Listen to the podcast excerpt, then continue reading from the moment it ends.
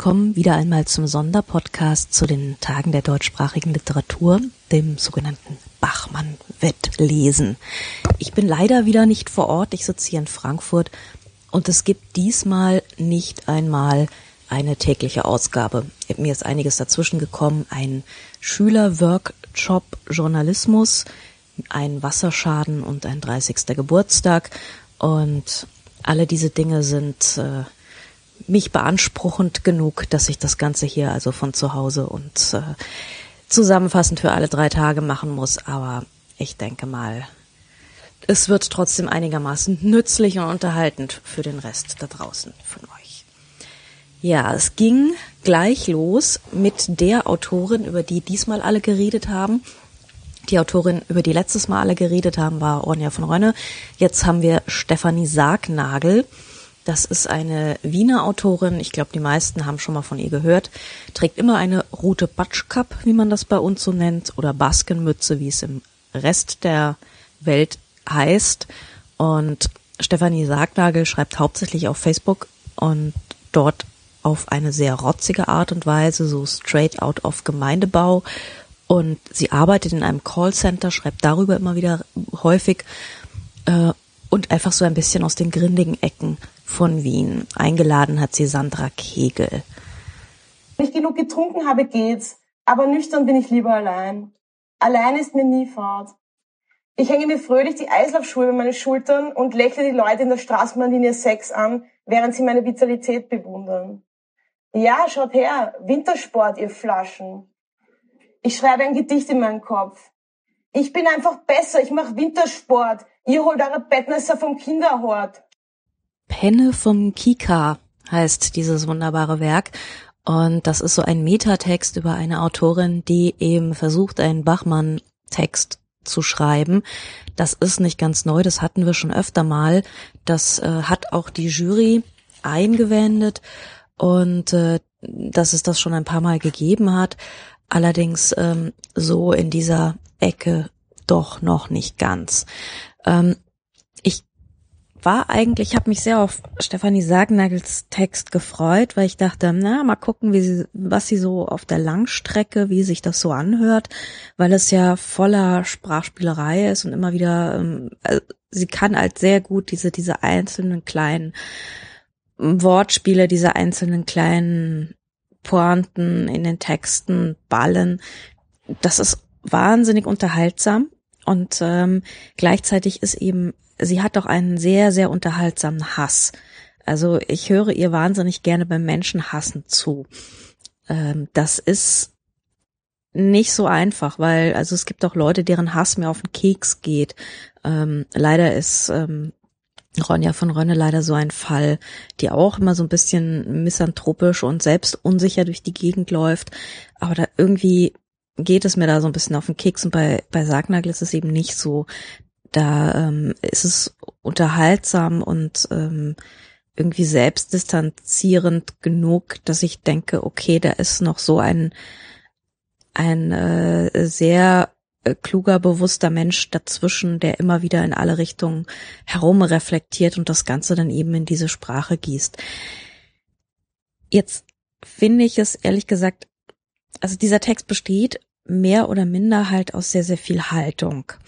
Ähm, sie läuft durch die Gegend, sie äh, hat einen motivierten Tag, sie kauft sich sogar diese Eislaufschuhe und äh, versucht dann also wirklich ein äh, partizipierendes Mitglied der Gesellschaft zu sein, als dass sie sich normalerweise nicht unbedingt fühlt. Und dann landet sie in einem Café und trifft ihre Freundin Mercedes und Mercedes hat äh, gerade Liebeskummer und ähm, ja, am, am Ende ist es eben so, dass die Ich-Erzählerin äh, zum Kika geht, dort Penne isst und die Penne schmecken nach gar nichts. Und das findet sie ganz großartig, denn normalerweise wird man ja immer mit äh, Geschmack und mit äh, äh, super Ambiente und Atmosphäre zugeballert und es muss immer alles flausch sein und sie macht eben das Primitivste, was man machen kann, nämlich Penne vom Kika. So. Ich finde die Grundhaltung wahnsinnig sympathisch. Ähm, das ist toll, das ist ähm, oder ich möchte Herrn Kastberger zitieren, eh urgut fand er den Text. Ähm, ich bin allerdings ein kleines bisschen enttäuscht. Äh, ich hätte mir doch noch einen etwas textigeren Text gewünscht. So ähm, ein Text, der ein bisschen über das herausgeht, was man eben schon als Facebook-Fragmente von Sargnagel kennt. Ähm, irgendwie etwas, vielleicht sogar ein bisschen richtige Handlung, jedenfalls nicht ganz so meta, weil ihre Haltung, ihre Texte sind einfach alle schon wahnsinnig meta. Das ist immer wieder diese Selbstbespiegelung und äh, das Angucken der Welt mit eben dieser Haltung, die ihr so eigen ist. Und das trägt immer wieder über kurzere, kürzere Strecken hinweg, trägt diesmal auch über die Strecke einer Kurzgeschichte, naja, also eines Kurztextes, man möchte es ja nicht unbedingt Geschichte nennen, hinweg.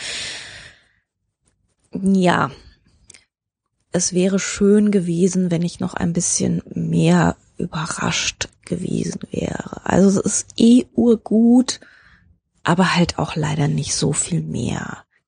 Die Jury ist dementsprechend auch ein bisschen gespalten. Frau Fessmann sieht überall nur Klischees. Sie meint, das ist konsumierbar als ganz banaler Text. Wahrscheinlich sind viele Texte konsumierbar als ganz banaler Text.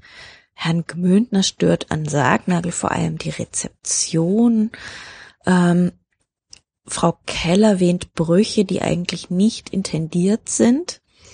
Und Fessmann, Keller und Gmündner die äh, bilden diesmal so ein bisschen eine kleine Dreiheit oder um Frau Keller zu zitieren, hier verläuft der Graben.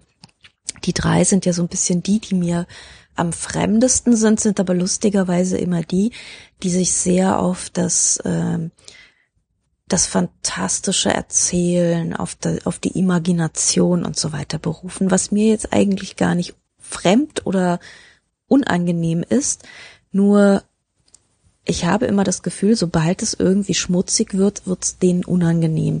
Insofern ist das so ein bisschen die Jury-Ecke, die mir am, wirklich so am wenigsten meiner Meinung ist.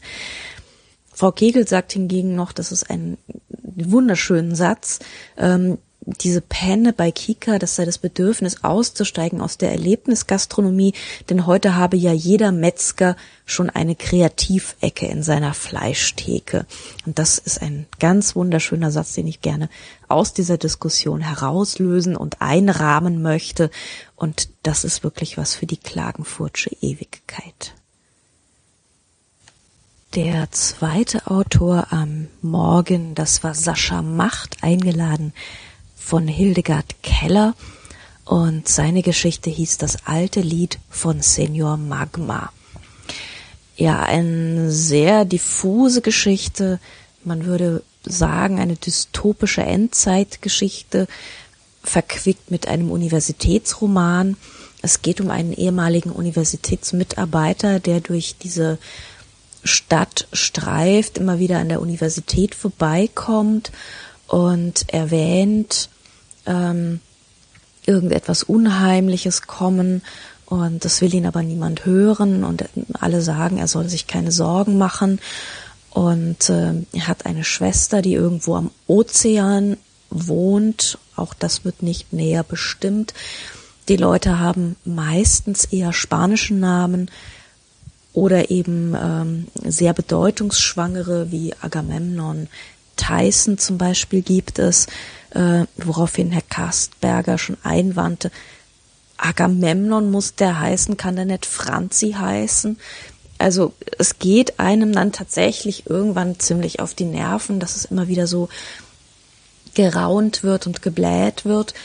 Und mich erinnerte dieser Text sehr an einen, den ich hier im Podcast schon mal besprochen habe, ein Roman von Juan Guse, Lärm und Wälder.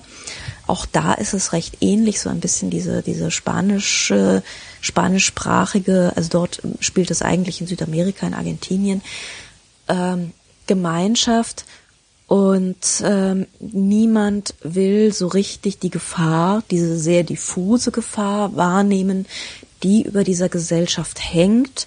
Und es gibt dann so einige Warner und ähm, die dann eben immer wieder so abgebügelt werden. Also es ist eine ganz ähnliche Konstellation. Und ähm, bei Guse war so ein bisschen das Problem, dass ich das Gefühl hatte, dass er die Sprache nicht, also dieser, dieser, die Sprache ist diesem Sujet nicht wirklich gewachsen gewesen. Und hier ist es so, es wird sehr viel geraunt. Ähm, und ich habe mir schon wirklich vorgestellt, wie die Jury dann sagt, die, dass das äh, Unheimliche überall hervorbricht. Und äh, blöderweise kam es dann auch genau exakt so. Die Jury ist manchmal wirklich sehr berechenbar. Die Toten, lieber Kollege, sagte er schließlich, finden sich heutzutage nur in den seltensten Fällen damit ab, verstorben zu sein. Guten Tag. Die folgenden Stunden verbrachte ich damit, ziellos durch die Altstadt zu streifen.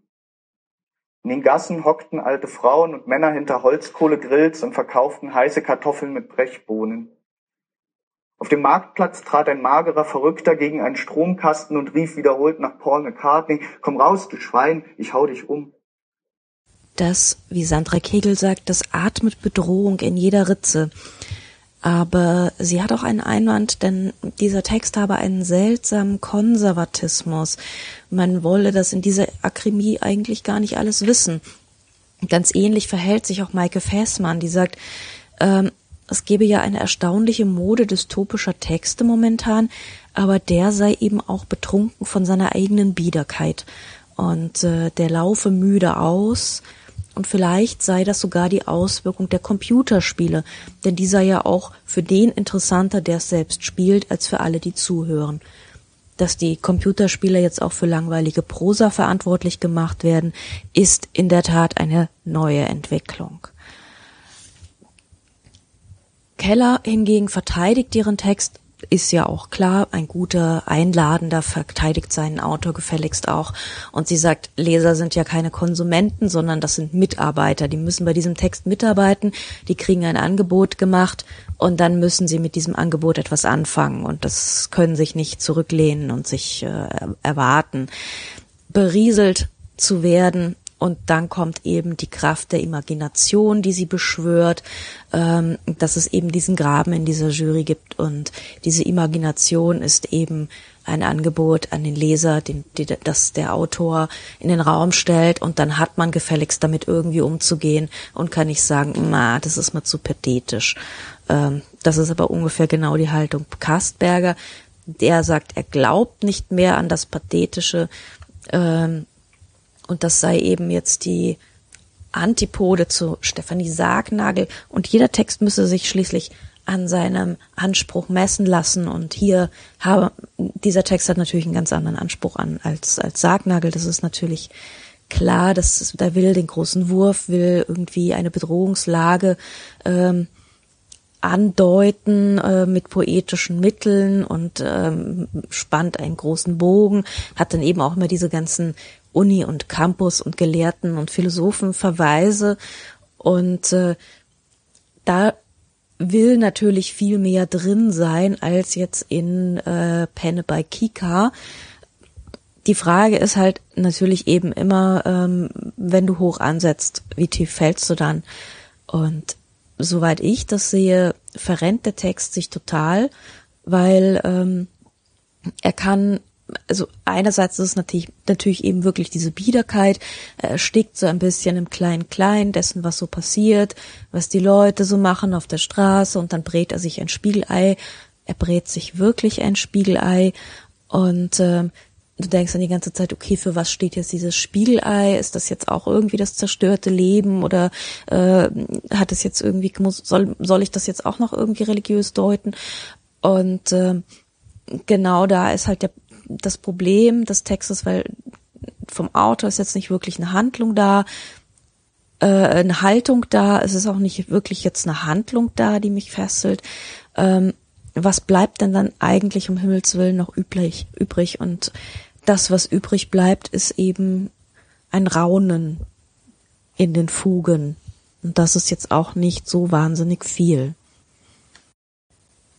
Ich fürchte allerdings, es geht auch noch so ein bisschen weiter in dieser Art, weil ich habe jetzt noch keinen Text gehört, der mich so richtig vom Hocker gehauen hat oder wo ich sage, yep, das ist der Siegertext.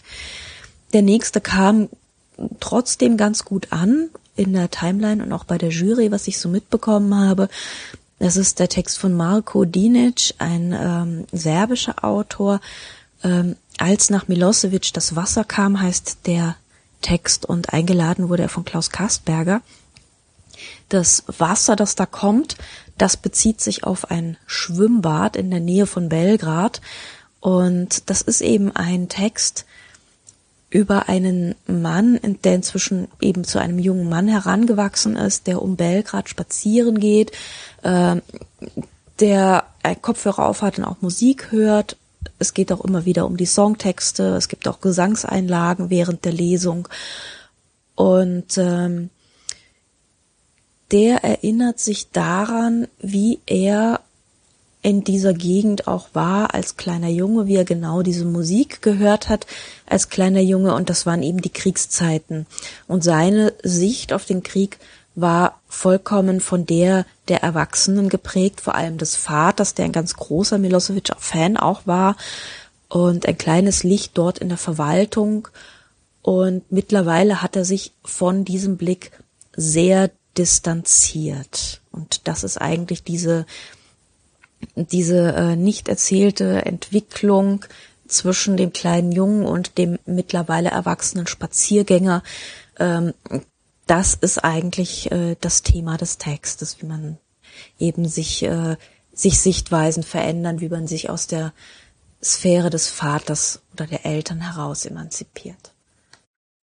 So wie Tito liebte er Milosevic zwar nicht, aber beinahe so. Er arbeitete schließlich für ihn, arbeitet immer noch zwar für andere, aber im Grunde, das weiß ich, trauert noch ein nicht zu verachtender Rest der alten Zeit nach. Er hat einen kleinen Posten im Innenministerium und fristet sein Beamtendasein als Ameise unterm Neonlicht irgendwelcher Archive. Gerade die Beschränkung der Erzählperspektive wurde in der Jury allenthalben gelobt und die Verdichtung und die Beschränkung, gerade das mache diesen Text gut. Und ähm, auch, dass eben gerade so eine historische Figur, die eigentlich immer so, also wie eben dieser Milosevic, dass der immer so als, als in Beton gegossen dasteht, dass genau der eben aus verschiedenen Perspektiven gezeigt wird und dass man eigentlich gar nichts über ihn weiß, sondern er sich auch in verschiedenen Facetten eben in den Figuren spiegelt, die ganz verschiedene Zugänge zu ihm haben. Jednog dana me da nikada ne dođem. Prijatelje koje znam ne poznajem kad prođem. Kao da me nikada na svijetu nije bilo. Kao da me njezino So also sang der Autor auf Serbisch.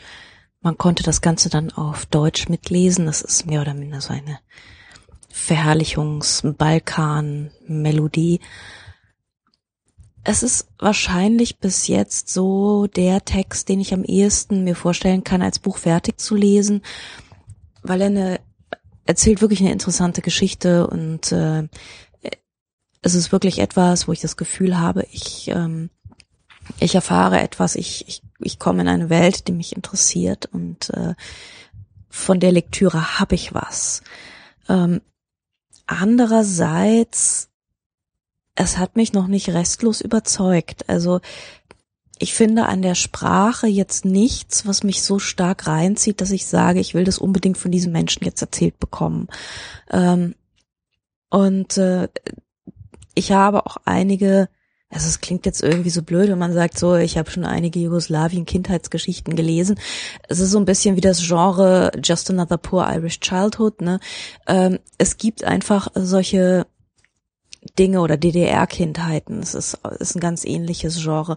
Also mittlerweile hat man schon so das Gefühl, das hat man schon so drei, vier Mal gelesen, ich will eine besondere Stimme hören. Ich will jemanden hören, wo ich mir denke, ja, von dem will ich mir das genau nochmal erzählen lassen. Von dem und von niemand sonst. Und das hatte ich halt leider bei Marco Dinic nicht unbedingt. Es ist sicherlich ein, ein respektabler Text und bisher auch so derjenige, dem ich glaube ich am ehesten einen Preis gönnen würde. Ähm, wenn ich, ich nehme jetzt gerade am Freitagabend auf, das heißt, der Samstagmorgen ist immer noch für eine gewisse Überraschung gut. Wir werden sehen im Laufe des Podcastes. Es bleibt spannend. Aber er reißt mich jetzt auch nicht endgültig vom Hocker. Es ist nicht so etwas so, na, der hat einen besonderen Humor oder der hat einen ganz besonderen Blick oder ähm, der hat eine Herangehensweise, die ich so noch nicht kenne. Das kann ich leider von dem Text nicht sagen. Das waren jetzt alles die Texte, die am Vormittag liefen, die ich leider wegen meines Schülerworkshops verpasst habe und nachgucken musste. Und jetzt kommen wir zum Donnerstagnachmittag. Da habe, war ich dann live dabei und habe das Ganze dann auch mit Twitter-Timeline verfolgt. Und der erste, der da gelesen hat, das war Bastian Schneider auf Einladung von Stefan Gmündner. Und ähm, der Text heißt Mezzanin. Ähm, das ist ein, ja, das sind kleine Großstadtvignetten. Ähm, ich habe das gelesen und hatte schon die ganze Zeit Angst vor der Jury-Diskussion, weil dann ganz bestimmt solche Dinge fallen wie, ja, das ist so die Unverbundenheit der Großstadtexistenz, das Auge des Flaneurs, das irgendwie unverbunden auf diverse solipsistisches Zeug. Also äh, ich hatte schon die ganze Zeit diese Schlagworte im Kopf und dachte, äh, das werden sie jetzt bestimmt gleich alles sagen. das Blöde ist, es kam exakt so. Also der Text fängt immer an, das sind immer Teile, die heißen ein Stück, ein Schuhstück, Himmelsstück, Kunststück und so weiter. Beim Schuhstück ist mir aufgefallen, dass dieser besagte Schuh sei, Zitat, eine Art Budapester ohne Muster mit Quernaht vorn. Sowas nennt man übrigens einen Oxford. Sowas kann man ja als Autor ja auch mal nachgucken. Suppenstück. Im Café bestellte ich mir eine Suppe. Am Nebentisch saß ein Pärchen Mitte 20. Die Frau holte ein Paket hervor, das in Zeitungspapier gewickelt war. Scheu überreichte sie es dem Mann. Er macht es auf. Drei rote Wollknäuel kamen zum Vorschein. Der Mann zerknüllte das Papier und steckte es mit der Wolle in seinen Rucksack. Ja, und so geht es dann, wie der Frankfurter sagt, als vor sich hin. Ja, Stück nach Stück nach Stück, kleine literarische Stilleben, wie Sandra Kegel meinte. Ähm, irgendwann holt Kastberger auch den Benjamin Joker heraus. Äh, wenig Risiko, meint Maike Festmann, der Erzähler wird schnell prätentiös und gibt ihm dann so einen guten Ratschlag von wegen, naja, kann man ja ein bisschen weiter üben noch. Also das war dann schon ein bisschen hart in der Grenze, dass man den Autor sagt, ja, fein gemacht, übst noch ein bisschen, gell. Ähm, sehr schön auch äh, ein total genervter Kastberger, der meinte, da hockt halt ein bundesdeutscher Schriftsteller in seinem östlich, österreichischen Mezzanin und schreibt seine Kurzstücke. Äh, Mezzanin heißt ja das ganze Ding. Und dann wurde angefangen, weil sie halt sonst nichts fanden, weil es ja keine rote Schleife oder Wollknäuel oder irgendetwas gibt, was diese Fragmente zusammenhält, nicht einmal irgendwie einen inneren metaphorischen Zusammenhang, einfach so gar nichts, außer eben diesen Titeln, die immer irgendwas mit Stück heißen. Und da wurde dann eben doch sehr in den Krümeln gesucht und äh, raus, da wollte man dann unbedingt rausfinden, was hat jetzt uns dieses Mezzanin zu sagen. Ich habe die ganze Zeit noch darauf gewartet, dass sie irgendwie auf die gleichnamige CD von äh, von Massive Attack verweisen, aber so pop gebildet war dann anscheinend auch wieder keiner. Hätte man ja auch irgendwie schön mit geht Straße lang und so. Ihr kennt ja alle dieses Video. Ne?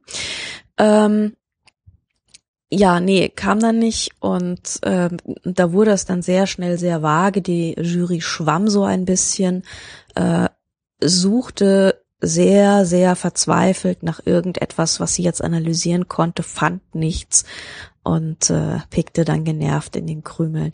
Also ich gehe nicht davon aus, dass Bastian Schneider ähm, in diesem Preis eine Zukunft hat. Vielleicht hat er irgendeine andere literarische Zukunft, man weiß es nicht.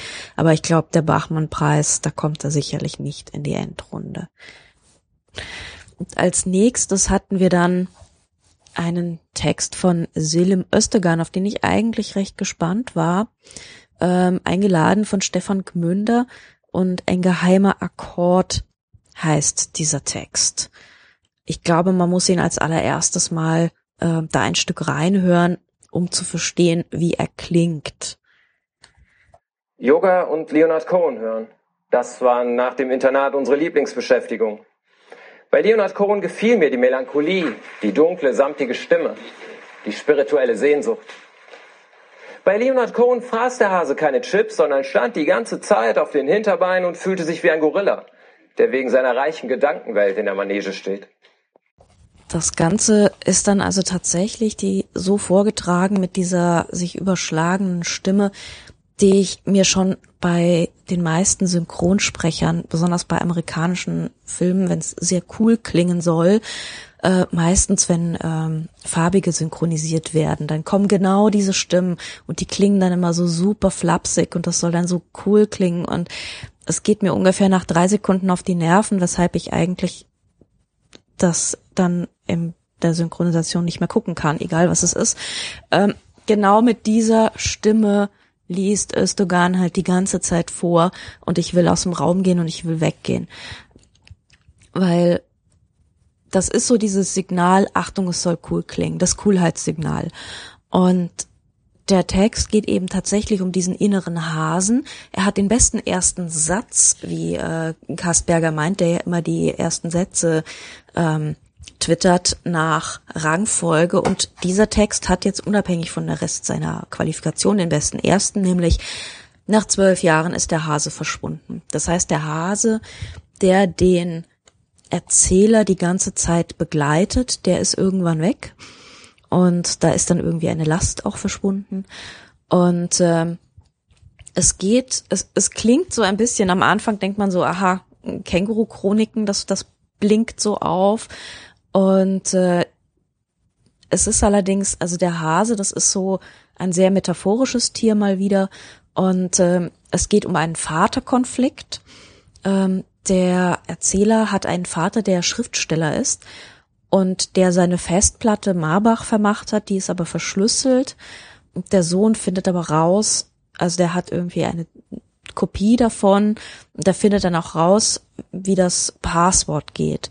Ähm, und diese, diese Festplatte, dieser Vater, dieser sehr berühmte Schriftstellervater, ähm, der ist irgendwie auch so ein, ein Überding und man kann das Ganze dann wahnsinnig psychologisch äh, interpretieren, was dann auch am Ende gemacht wird von der Jury. Während des Lesens habe ich aber so ein bisschen anderes Problem. Ähm, es geht nämlich immer so um, eben ist es mit diesen ganzen Gegenwartssignalen vollgestellt, also eben diese Festplatte und äh, dann dann ist da irgendwie ein Freund und der kann das aber irgendwie knacken und also es es ist irgendwie man merkt so meine innere Radisch sitzt so da und sagt die ganze Zeit, oh, großartig Welthaltigkeit. Und das ist mal ein ganz, ganz schlechtes Zeichen. Meine innere Radisch ist nämlich genauso schrecklich wie die äußere Radisch und äh, springt immer auf die falschen Signale an. Und das ist genauso ein falsches Signal. Die Jury findet natürlich ganz andere Signale, nämlich ähm, Juri Steiner ist da, tut sich da sehr hervor und fängt dann an, Ödipal zu interpretieren. Ähm, sagt dann, wenn man die Pornos des Vaters schaut, die eben auf dieser Festplatte drauf sind, dann schläft man ja schon praktisch mit der Mutter. Also da wird dann dieser ganz große Konflikt, dieser Familienaufstellungskonflikt aufgemacht. Die Mutter geht auch Kegel so ein bisschen auf den Keks, weil die ist irgendwie, die sitzt so in Dauerdepression rum und spielt eigentlich nicht wirklich eine Rolle. Ähm, ist also so das klassische passive Element, der Vater eben so das aktive ähm, weswegen Kegel und da bin ich absolut auch d'accord. Das ist ein sehr, sehr männlicher Text, sagt sie. Ich würde sagen, es ist ein männlich tuender Text, ein Männlichkeit behauptender Text, denn äh, ich würde nicht so weit gehen zu sagen, äh, also ich würde dieses dieses Modell nicht einfach akzeptieren und sagen, das ist männlich, das ist weiblich, weil äh, es ist ja völlig, also für mich aus meiner Sicht ist es Schwachsinn. Und deswegen, äh, ich, ich glaube, er behauptet so eine Art von cooler Männlichkeit, unter der der Sohn dann eben leidet. Das halt leider auch irgendwie auf eine sehr unverbrüchliche Art. Also ich sehe da nicht so rasend viele Brechungen oder Facetten drin. Also das ist doch sehr durchgezogen mit dieser coolen Erzählhaltung, mit dem coolen Hasen, der ganz genauso cool erzählt wie der coole Erzähler auch. Interessanterweise gibt es dann eben wieder diese ähm, Imaginationsfraktion in der Jury. Also Keller ist total begeistert von diesem Text. Mündner hat ihn eingeladen. Äh, Juri Steiner ist ebenfalls ganz angetan. Hubert Winkels ist mehr so in der Mitte. Der sieht diesen Hasen so als, als Tricksterfigur, die sich aber recht schnell verflüchtigt. Also da passiert dann nicht mehr viel seiner Ansicht nach. Wohingegen ähm, Kasperger und äh, Kegel unisono genervt sind und ähm, Kasperger hat auch ein Erlebnis gehabt, während er diesen Text gelesen hat im Garten und da hoppelte also tatsächlich ein Hase vorbei und ähm, er dachte, naja, vielleicht muss man ihn ja doch nochmal lesen, sieht aber darin eigentlich auch nicht viel mehr als den alten Freund Harvey. Ich sehe darin nicht mal den alten Freund Harvey, weil der war ja wenigstens irgendwie noch unterhaltsam. Äh, das ist ein Text, der wirklich mit einem ziemlichen Ego daherkommt und der Erzähler auch ein ziemliches, also trumpft so ein Ego auf. Ähm, das bleibt aber auch nicht wirklich unwidersprochen. Also irgendwann ist dann der Hase weg, da ist, da, da hat er das Ego dann groß genug aufgeblasen, um gegen das noch größere Ego des Vaters anzukommen. Also das ist so ein, äh, wer ist der größere Macker und wenn man es dann geschafft hat, der größere Macker zu sein, weil man es geschafft hat, zu den Pornos auf der Festplatte des Vaters durchzudringen, dann ist irgendwann der Hase weg, also das letzte kleine, ähm, der letzte Flausch, den man so im Leben anscheinend noch hat, wobei der Hase sich halt nicht sonderlich flauschig gegeben hat. Also wenn ich das jetzt mal so als Message interpretiere oder als das, was ich von diesem Text gelernt habe, dann ist das für mich doch eine sehr zweifelhafte Nachricht. Ich will das alles nicht hören, ich will das alles nicht lesen, das ist irgendwie voll nicht meine Welt und also ich, ich mag Hasen echt gerne, aber nicht in diesem Text und nicht diese Hasen. Das geht mir auf die Nerven. Es geht mir alles auf die Nerven. Und weiter im Text geht es mit Julia Wolf. Walter Nowak bleibt liegen, ein Romananfang, eingeladen von Hubert Winkels. Aber eigentlich gefällt ihr das. Ihr Mann, ich halte mich fit. Das Seufzen ist natürlich gespielt, ich sehe ja die Blicke. Ich habe ja gesehen, wie Olga geguckt hat. Einen Moment zu lang stand sie in der Tür, den Staubsauger in der Hand. Peinlich berührt, aber eben nicht so peinlich, dass sie sich gleich wegdreht. Die bleibt in der Tür stehen und guckt. Ich habe mir natürlich sofort eine Hose angezogen und ein Hemd. Da bin ich völlig korrekt. Ja, die da gelesen hat, das war Julia Wolf aus dem beliebten Genre des alte Männer sind alt Roman anfangs. Hatten wir schon, kennen wir schon, Inka Parei, äh, alte Männer sind alt, Übermetzgereien in Rödelheim. Jetzt haben wir ein, alte Männer sind alt, äh, vermissen die Jugend ihrer Frau, werden von der Putzfrau angegafft und ähm, versuchen sich irgendwie verzweifelt fit zu halten. Der Romananfang heißt Walter Nowak bleibt liegen. Finde ich ein super Titel übrigens. Und auch der Anfang des, äh, des Satzes ist super. Also ähm, es geht eben damit los, dass die Frau sagt, Yvonne sagt, ach Walter und geht aus der Tür.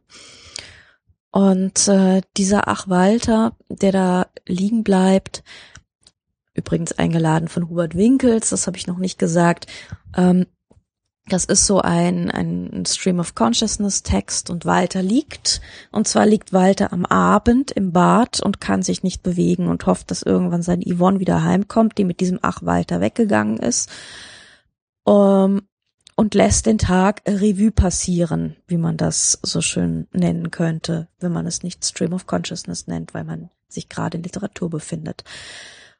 Und vor seinem geistigen Auge spult er das dann also ab. Er geht äh, ins Schwimmbad, ähm, guckt, lässt sich begucken.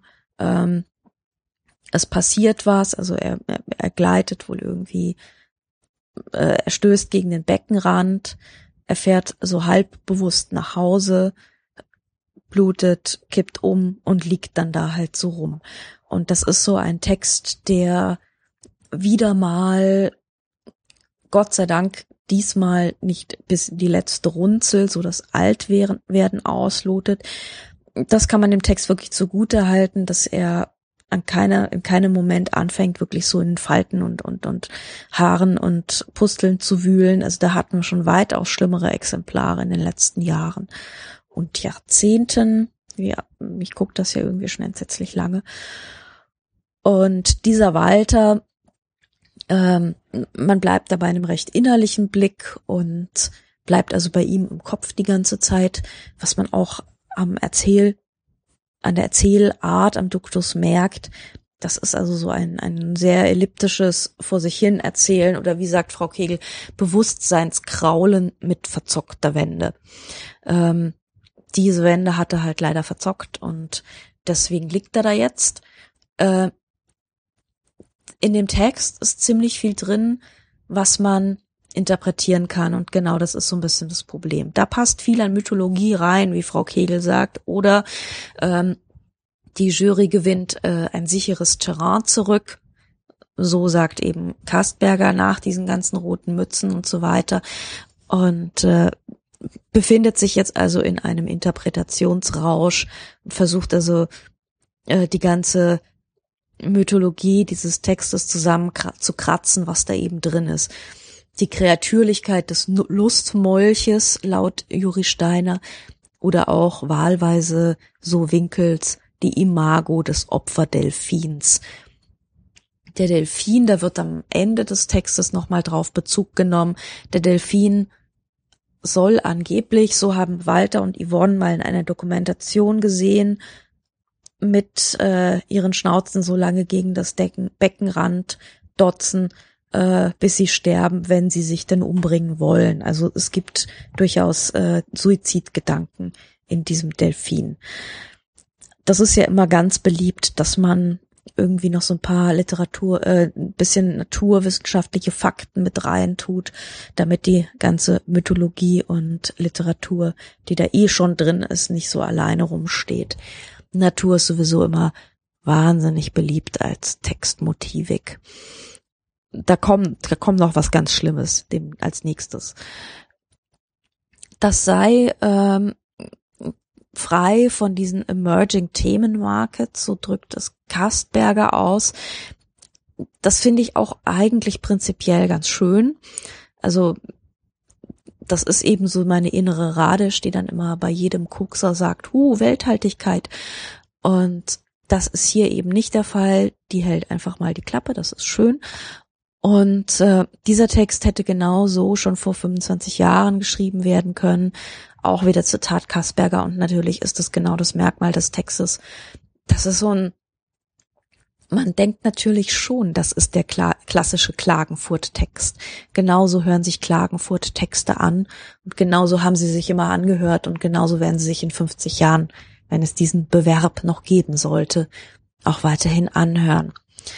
Und auf genau solche Texte werden die Jurys auch immer anspringen, weil sie einfach sehr schön, sehr ergiebig sind, weil sie, weil jeder was dazu sagen kann. Zum Al Alter, äh, zum Altern kann jeder was sagen, zum Altsein kann jeder was sagen. Ähm, und äh, zu diesen ganzen Befindlichkeiten. Und äh, während Walter also in diesem Schwimmbad schwimmt, schwimmt er in ein fremdes Haar hinein. Und Sandra Kegel sagt, also Zitat, das Haar, das ist natürlich die Sexualität. Und genau das ist auch so ein bisschen das Problem des Textes. Dieses natürlich, dass das Haar ist natürlich die Sexualität, weil es kann ja gar nichts anderes sein.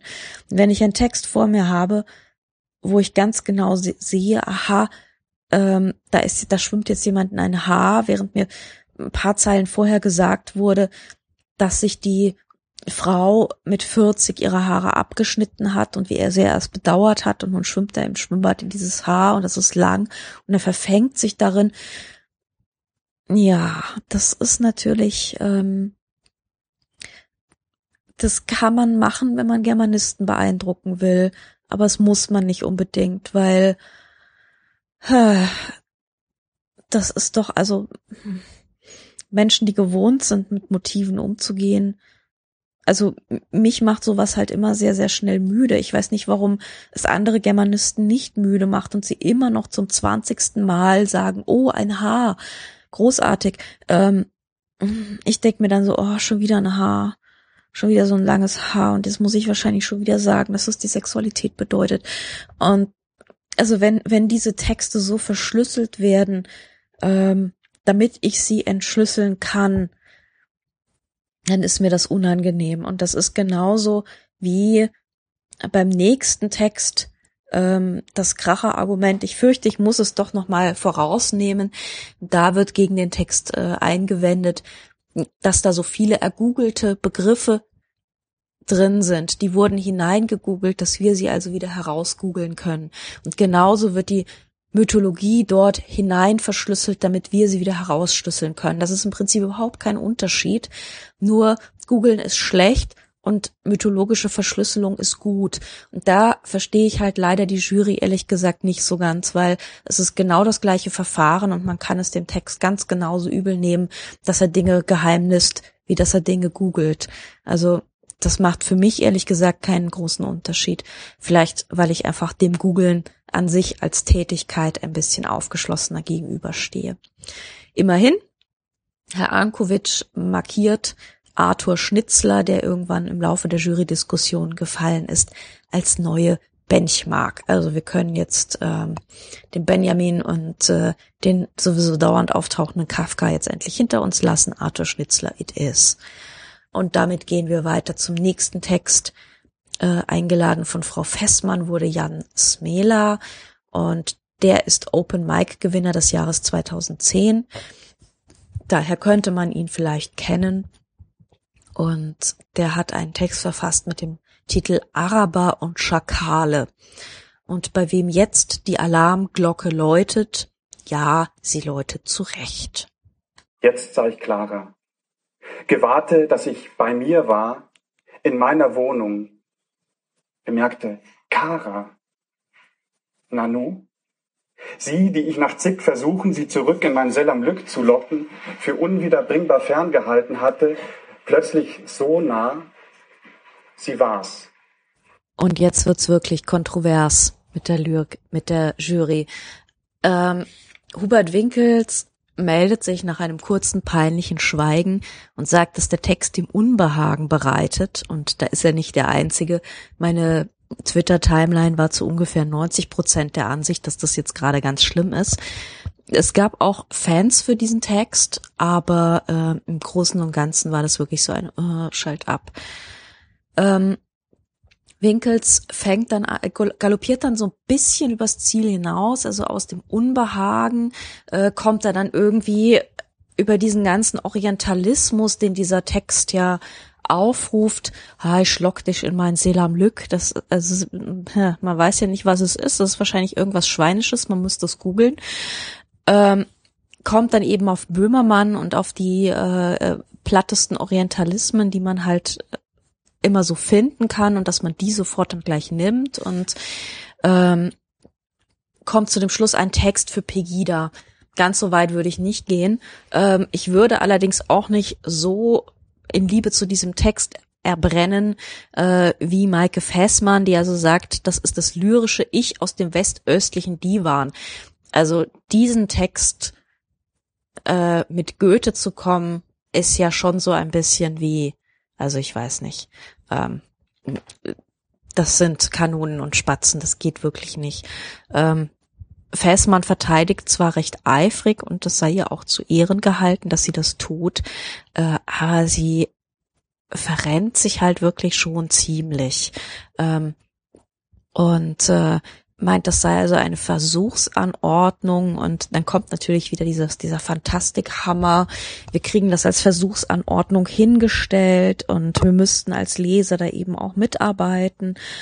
Ähm, ja, Versuchsanordnung, aber Versuchsanordnung ist ja noch keine Qualität an sich, sondern man muss ja dann auch mal gucken, ob bei diesem Versuch irgendwas bei rauskommt. Und wenn nichts dabei rauskommt, dann lässt man es in der Schublade liegen. Dann sagt man nicht, das ist Avantgarde, das ist ein Versuch und deswegen ist es so wertvoll, ihr müsst alle meinen meinen Testläufen äh, Qualität abbringen. Nein, ein Versuch ist ein Versuch. Und wenn der Versuch gelingt, dann führt man ihn vor. Wenn der Versuch nicht gelingt, dann deckt man den Mantel des Schweigens darüber und äh, ist versucht nicht irgendwie einen schlechten Text ähm, durch so ein seltsames Avantgarde-Argument noch zu pimpen, weil das klappt einfach hinten und vorne nicht. Gerade nicht bei diesem Text der, ähm, wie Kegel so richtig schön sagt, ganz viel heiße Luft ist und damit ganz wunderbar im Bild der Wüste bleibt. Ähm, die Bilder hätten keine Kohärenz, das will eine Komödie sein. Also so Beck mit den Mitteln von Molière finde ich auch ganz wunderschön umschrieben.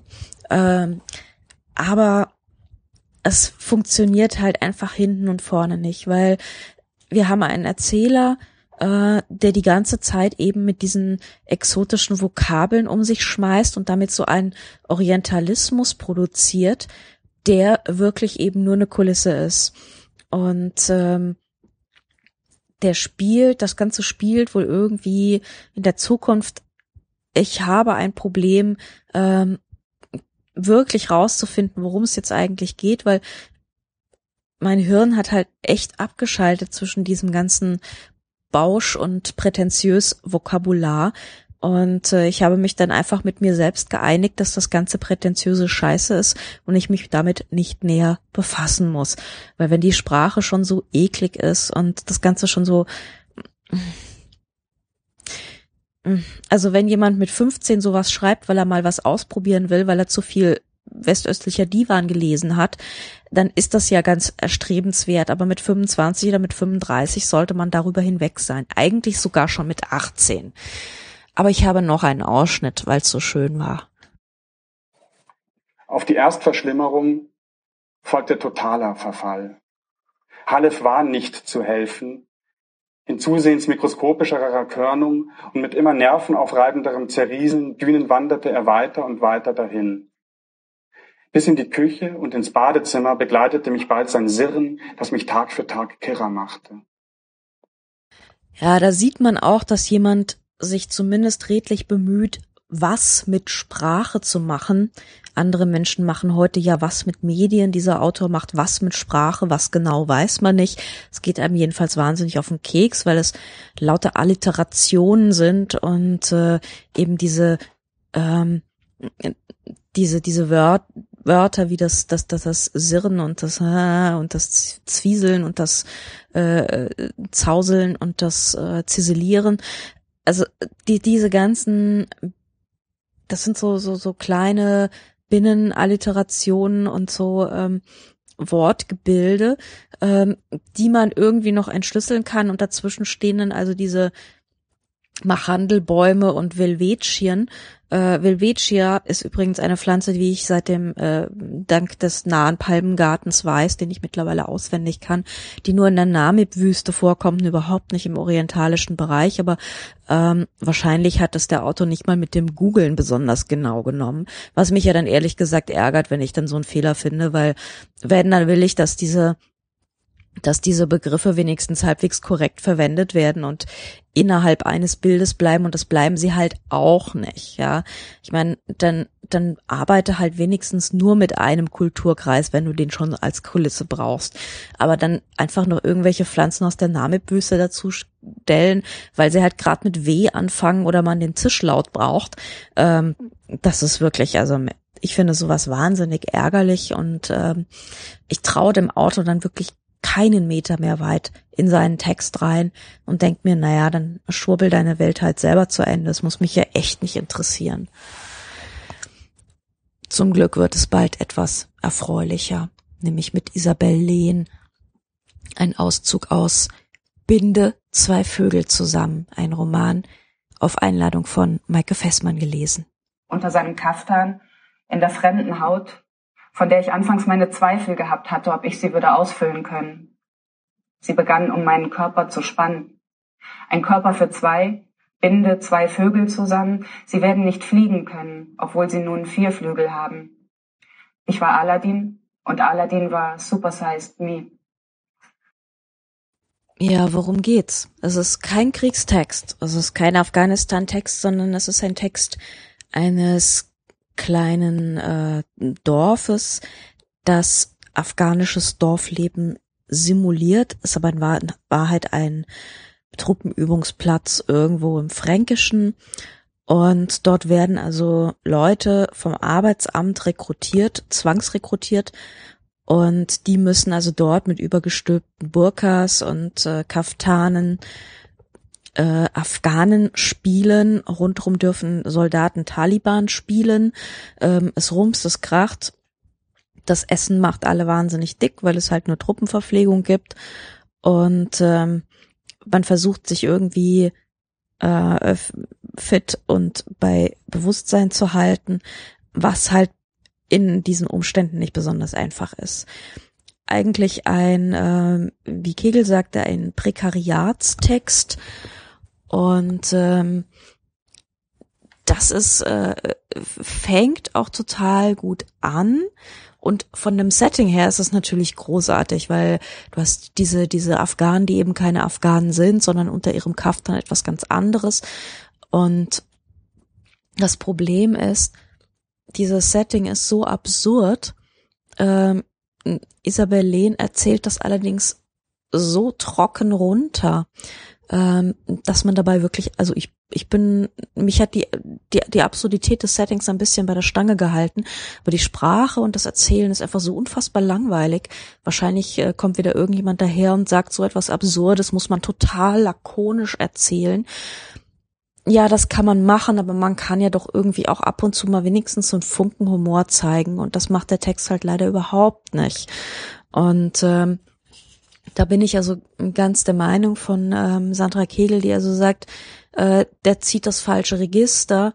Äh, das hätte eigentlich eine Komödie werden können, stattdessen wird es ein Befindlichkeitstext. Und ähm, tatsächlich wird also dieses äh, immer dicker werden und wie der Erzähler also versucht, äh, sich bisschen Bewegung zu verschaffen und läuft dann also mit Steinen im Ärmel durch die Gegend und wäscht seinen Kaff dann täglich, weil er dabei auch wieder Kalorien verbrennt und äh, dadurch wird der Kaff dann immer dünner und ähm, so, also das, das wird alles so erzählt und ähm, man denkt so, aha, aha, ist ja interessant, aber mir wäre es ehrlich gesagt schon als Reportage zu langweilig. Also ich bin mir nicht ganz sicher, warum man so etwas nehmen nimmt, ja, so eine Situation, der so vollkommen aberwitzig ist und dann wirklich gar nichts daraus macht. Also wirklich nichts. Ähm, also dann kommt der Erzähler irgendwann nach Hause, rasiert sich sein Bart ab und die Ka und, und begrüßt die Katze. Und ähm, das ist halt, das ist halt nichts. Also nach Hause kommen, Bart rasieren und Katze begrüßen ist wirklich so das Minimale an, da steht überhaupt was auf dem Blatt. Also, wie kann man damit so gar nicht umgehen? Das ist, ich, ich verstehe es nicht. Also, da werde ich halt wirklich wieder so ein bisschen ärgerlich, weil ich sehe den Text, der, der es eigentlich hätte werden können. Und äh, wenn man da so ein bisschen ein Funken an Esprit hat oder ein Funken an Humor oder halt einfach nicht so komplett öde ist und da nimmt man jemanden, einen Erzähler mit der ödesten Stimme, die man sich vorstellen kann und meint, man konterkariert damit jetzt diese Absurdität. Aber eigentlich bedeutet es wirklich, dass man dem, dass da jemand seinem, seinem Gegenstand halt nichts anderes entgegenzusetzen hat als Mattheit und Schlaffheit, äh, das Unvermögen, etwas zu sehen, etwas äh, daraus Mehrwert zu generieren, also etwas mehr als es einfach nur zu beschreiben, ähm, einen, einen Blick darauf zu haben, der mir etwas zeigt, was ich so vorher noch nicht gedacht oder ge gesehen habe, ähm, der daraus irgendetwas Originelles ableitet oder so. Also einfach gar nicht, einfach überhaupt nicht. Es ist einfach abgebildet, es ist einfach eins zu eins und es ist so kunstlos. Und äh, ich frage mich halt ganz ehrlich, ähm, ich würde da lieber eine gut gemachte, gut geschriebene Reportage über dieses Camp lesen, als eine schlechte Literatur, die mir einfach so gar nichts sagt, die so null Mehrwert hat und die äh, ansatzweise informativ ist, aber wirklich, ich will mich darüber nicht informieren. Ich will, ich will einen literarischen Text lesen. Und wenn der von einer dermaßen Kunstlosigkeit ist, dann, dann, dann lieber eine Reportage, ja, dann lieber Journalismus als das. Und äh, ich frage mich halt wirklich, warum man sich einer so matten, so, so in so einer Egalsprache bedienen muss, weil es ist eben halt nicht egal, sondern es ist eben wirklich was, wo, wo Leute drinstehen, ähm, sich als etwas verkleiden, was sie vielleicht innerlich sogar verachten. Ähm, da passiert wahrscheinlich irgendeine Art von, von weiterer Gruppendynamik. Diese Leute, die da zusammen schlafen, ähm, die vielleicht auch irgendwie Probleme mitbringen, ähm, die irgendwas im Gepäck haben, was sie vielleicht in diesem afghanischen Dorf äh, also in diesem pseudo-afghanischen Dorf ausleben oder nicht ausleben, ähm, die vielleicht Ängste haben, die da irgendwie zum Tragen kommen. Irgendetwas, ja, gib mir irgendetwas, das über, ja, und dann haben wir die Tüten aufgemacht und äh, hinausgeht. Weil das ist mir, das ist mir wirklich zu wenig und so kann man so einen schönen, so eine schöne Steilvorlage auch wirklich einfach echt kaputt machen. Und dazu ist es zu schade. Also, nee. Ich möchte das jetzt, also ich rede mich hier gerade in Rage, merke ich, weil eigentlich war ich dem Text viel freundlicher gesonnen und dachte, ach wie toll. Aber äh, mir geht irgendwie so langsam auf, dass da jemand anscheinend keine Idee hatte, was man daraus macht oder machen kann oder überhaupt eine Vorstellung, was da was da für Welten aufeinander prallen, weil davon spüre ich in dem Text wirklich gar nichts. Und das ist eigentlich ziemlich erschreckend, um ehrlich zu sein. Wir machen jetzt weiter mit dem, mit einem ziemlichen Ausreißer, glaube ich. Äh, Thomas Gardi wurde von Klaus Kastberger eingeladen und das ist ein sehr seltsamer Text den man vielleicht tatsächlich mehrfach hören muss oder sich mehrfach damit auseinandersetzen muss. Der Autor heißt Thomas Gardi, ist aus Israel, eingeladen hat ihn Klaus Kastberger. Der Text hat keinen Titel und er hört sich so an. Die Muttersprache ihrer Mutter ist nicht die Muttersprache und so weiter. Und so viel, viel weiter. Wir sind babylonisch. Wie wird es in Babylon gefeiert? frage ich und sie sagt, hör mal zu, Sohn, auf unseren Muttersprachen gibt es kein Passiv. Wir benutzen Wörter nicht um zu vergeben. Ja, so hört sich das an. Und ähm, das ist der Text von einer Mutter und ihrem Sohn, die am Flughafen landen in Deutschland, die falsche Koffer am Band bekommen und die Koffer auch mitnehmen, ganz selbstverständlich, und dort die Kleider, die ihnen eigentlich gar nicht richtig passen, anziehen. Und sie unterhalten sich darüber in eben diesem etwas gebrochenen Deutsch, äh, dass sie babylonisch sind. Es fällt immer wieder das Wort von einem Aufnahmegerät. Das Aufnahmegerät ist der Sensenmann. Also wer sie zuhört und wer ihre Sprache ähm, speichern kann, der ist wohl jemand, der ihnen Schaden zufügen kann. Also so zumindest kann man das herauslesen. Es ist sicherlich ein Text, der ähm, ziemlich nah am Prosa-Gedicht ist, was einem wahrscheinlich auch erst auffällt, wenn man ihn wirklich mehrfach gelesen hat, dass das nicht nur Sprachschutter ist, sondern ähm, da kann man durchaus einiges drin finden. Ja, das ist in Kommunikation mit dem performativen Akt selber sind wir hier, sagte Herr Winkels, der als allererstes gleich das Wort ergriffen hat weil sonst erstmal Schweigen im Walde herrschte. Es traute sich erstmal niemand was zu sagen. Und äh, er setzte dann an zu einem längeren Monolog, dankbarerweise, und versuchte erstmal so mit seiner Verwunderung klarzukommen, wofür ich ihm eigentlich auch sehr dankbar war, denn dann stand erst schon mal eine ganze Menge im Raum und dann konnte man da sich so ein bisschen dran entlang hangeln. Maike Fessmann hatte so, Maike Fessmann möchte ich schütteln und ihr Orientalismus erklären. Ich bin sicherlich nicht der Meinung, dass ich jetzt irgendwie in Sachen Orientalismus die Weisheit mit Löffeln gefressen habe, aber ich erkenne dann doch irgendwie den Unterschied zwischen diesem äh, seltsamen Wortgeklingel, was ihr Autor, wie hieß der mit den Arabern und den Schakalen? Jetzt habe ich das schon wieder verdrängt. Äh, ich fürchte, ich habe es verdrängt. Ähm, und äh, die, das war eben also tatsächlich, das ist, das ist eben wirklich Orientalismus. Und wenn hier jemand daherkommt und sich diese Sprache anverwandelt, der vielleicht selber in, im Deutschen nicht zu Hause ist, ähm, oh ja, Jans Nela, Jans Nela, Araber und Schakale, genau. Und äh, wenn aber jemand wirklich daherkommt und, und mit dieser Sprache kämpft und das zum Prinzip erhebt, dann finde ich das durchaus keinen Orientalismus. Und es ist auch nicht die gleiche Strategie oder eine ähnliche Strategie, um, um, um, um was es, um das zum gleichen Ziel zu kommen, nämlich die Beschäftigung mit dem Fremden. Das ist es halt einfach nicht. Es tut mir leid. Und ähm, auch wenn Frau Fessmann durchaus dieser Ansicht ist, dass sich das vergleichen lässt.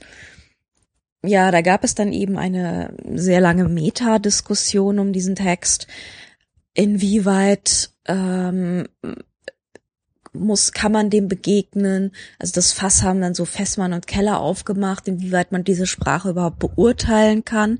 Na, ich glaube, man kann sie schon an ihrem Gehalt beurteilen.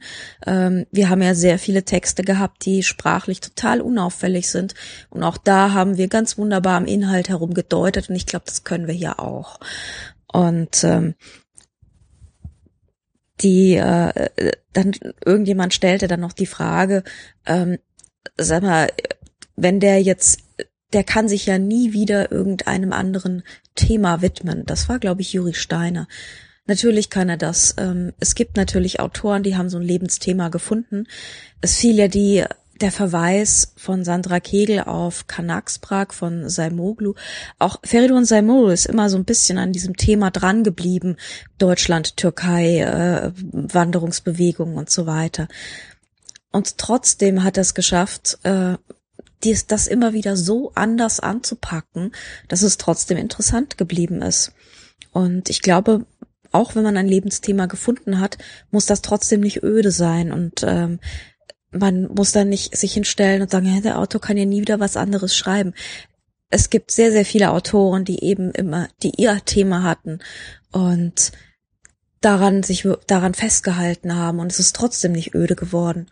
Das sieht man ja eben bei Saimoglu, da funktioniert das ja auch. Und da ist auch aus ähm, einem eigentlich sehr wilden und wüsten Autor, ähm, also nicht im Sinne von Wüste, sondern wüst, jemand geworden, der jetzt auch wirklich so den, den, den langen Erzählatem hat. Und man weiß nicht, was aus Thomas Gardi wird. Ich glaube, er ist eher jemand, der sich nicht unbedingt der Erzählung widmet, sondern ich glaube, das ist jemand, der immer so ein bisschen mit dem, mit dem Poetischen im Hinterkopf arbeiten wird. Und das ist natürlich etwas, was Autoren nicht gerade zu großen Bestsellerverkäufern macht, aber das ist ja eigentlich auch erstmal völlig egal. Also am Anfang war ich etwas befremdet über diesen Text und je mehr ich mich damit befasst habe, je mehr ich ähm, reingehört habe, drum geblättert habe, desto mehr bin ich eigentlich der Ansicht, dass er einen dieser Preise auf jeden Fall verdient hat. Und wir hatten jetzt hier äh, einmal Isabel Lehn, wir hatten Thomas Gadi, wir hatten äh, einige Autoren, die ähm, die eben so mit dem mit dem Fremden, mit dem Verkleiden gearbeitet haben. Jetzt haben wir eine gebürtige Französin. Sylvie Schenk ist die letzte Autorin des Freitags und sie wurde von Hubert Winkels eingeladen. Schnell dein Leben heißt der Roman, der erscheint in Kürze im Hansa Verlag. Und äh, ich habe, ich würde sagen, wir hören erstmal einen Ausschnitt. Eine Dreiheit, eine Struktur der Alpenwelt, die deinen Geist für immer formt. Dir wird die Opulenz eines Herbstes angezeichnet, die Wolken spiegelnden Seen, die gut riechenden Pfade, das duftende Harz der Tannen. Und du denkst, dass das Böse und die Dummheit nur zum Menschen gehören. Ja, auch hier haben wir jemand, der die dessen äh, Muttersprache nicht das Deutsche ist, der aber eine vollkommen andere Herangehensweise hat, nämlich ähm, die Sprache nicht einfach wüst packt und schüttelt, sondern versucht sie zu, zu kultivieren. Und der erste Juror, der anfängt, das ist Stefan Gmündner, der ist total begeistert, dass er eine poetische Weltsicht und der würdigt die Sanftheit des Blickes. Und ungefähr da wird mir ja dann schon relativ schnell schlecht, weil ich bin ja im Zweifelsfall auch eher für das Wüste als für das Betuliche. Und ich twitterte dann, glaube ich, sehr böse Sachen über Bauernmalerei, ich kam mit diesem Text wirklich überhaupt nicht zurecht. Ich komme auch mit diesem Pathos nicht zurecht. Ich komme mit diesen großen Begriffen nicht zurecht, die immer versuchen, eine Welt aufzubauschen, äh, die versuchen, etwas hinzumalen. Ähm, und äh, ja, das, da steht halt wirklich so ein, das ist halt wirklich Bob Ross. Also es tut mir leid. Äh, der wird getüpfelt und äh, ziseliert und dann wird also die äh, die gleißende Abendsonne in die Berge getüpfelt und das ist damit kam, da, ich kam mit der Sprache überhaupt nicht zurecht. Ähm, der Text handelt von einem Mädchen in den 50er Jahren, äh, die und das scheint irgendwie auch autobiografisch zu sein, die sich in einen Deutschen verliebt und äh, das ist alles nicht so einfach. Und das wird dann die ganze Familiengeschichte noch aufgerollt, die Geschichte des Vaters. Ähm, es geht sehr viel um das Mädchen, das ähm, gelernt hat, minderwertig zu sein. So fängt eigentlich auch der erste Satz dann gleich an, dass man als Mädchen in 50er Jahren sich bewusst ist, minderwertig zu sein. Der ganze Text ist auch in der zweiten Person geschrieben. Das heißt, es gibt ein Du, ein lyrisches Du das diesen Text erzählt, also du bist als Mädchen, ne, so, dann gehst du dahin und du tust dieses und du tust jenes. Ähm, das kann man machen. Ich lese auch gerade ein Buch, in dem das sehr gut funktioniert übrigens. Äh, das Tauchers leere Kleider von Wen la Vida ist auch komplett in der zweiten Person geschrieben. Ich werde da sicherlich noch mal was zu machen wenn man das gut macht, klappt das super und ich komme damit auch eigentlich ganz gut klar. Nur ich komme mit diesem Text nicht klar und das liegt nicht an der Perspektive. Ähm, das liegt zu einem ziemlichen Teil an dieser sehr manierierten, sehr aufgebauschten ähm, Sprache, die äh, eben immer wieder behauptet und behauptet und behauptet und mir einfach zu wenig zeigt. Also es wird, es wird sehr viel erzählt, es wird zu wenig, es wird wenig gezeigt. Und damit komme ich schon mal überhaupt nicht klar. Und das Problem an der Geschichte ist dann, ähm, sobald die Geschichte anfängt, ahne ich schon, worauf es hinausläuft. Das ging übrigens Klaus Kastberger relativ ähnlich, der auch äh, meinte, dieser Text war wahnsinnig voraussehbar, weil es ist ein Mädchen, das Mädchen fühlt sich minderwertig und äh, 50er Jahre und ach, ach, ach und mi, mi, mi. Und dann gibt es eben zwei große Auswege und der eine Ausweg ist die Natur, die also hier so gezeigt wird und ausgemalt wird und in ihrer ganzen Großherrlichkeit hier an die große Leinwand gepinselt wird. Und die andere Geschichte, das ist die Sprache. Und es gibt hier einen Ausschnitt, da geht es um die erste Lektüre des Vaters, den habe ich auch nochmal aufgenommen. Die Großmutter hat ihm auch ein Buch geschenkt. Ein Roman von Karl May ist das, der für ihn viel zu schwierig ist. Denn er ist erst seit einem halben Jahr in der Schule und kann noch nicht so fließend lesen. Er muss sich aber während der langen Reise beschäftigen. Und Wort um Wort begeistern ihn die Sätze, die sich vor ihm abrollen und langsam, so langsam einen Sinn ergeben und Wunderbares ahnen lassen. Also macht er weiter. Vielleicht will er auch, dass seine Mitreisenden das begabte Kind bewundern, das schon lesen kann. Ich muss ja leider sagen, dass ich sehr sensibel auf diese Art von Literaturkitsch reagiere, dieses ah, Bücher und ah, Literatur und es gibt nichts Schöneres als zu lesen und in diese Welten zu verschwinden und die Sprache, die mich dann so einsagt, meine Heimat bietet und bla. Also das ist, ähm, das ist so eine Leier, die sich mehr oder minder auf dem Level von so Buch-Instagrammern bewegt, äh, wo also das Lesen, das Buch an sich schon so ein Wert ist. Da bin ich immer hochallergisch und denke mir so, ja, das ist, äh, die Leute könnten genauso gut Fenstersternchen basteln oder Smoothies machen. Das ist im Prinzip dann auch schon wieder egal, weil eine Beschäftigung findet ja irgendwie auch nicht statt, weil das äh, das Herumliegen mit einem Stapel Papier ja irgendwie anscheinend schon der Inhalt ist. Und äh, mit dieser Allergie auf Literatur und Leseverkitschung ist es ganz, ganz schwer, solche Abschnitte einigermaßen zu ertragen.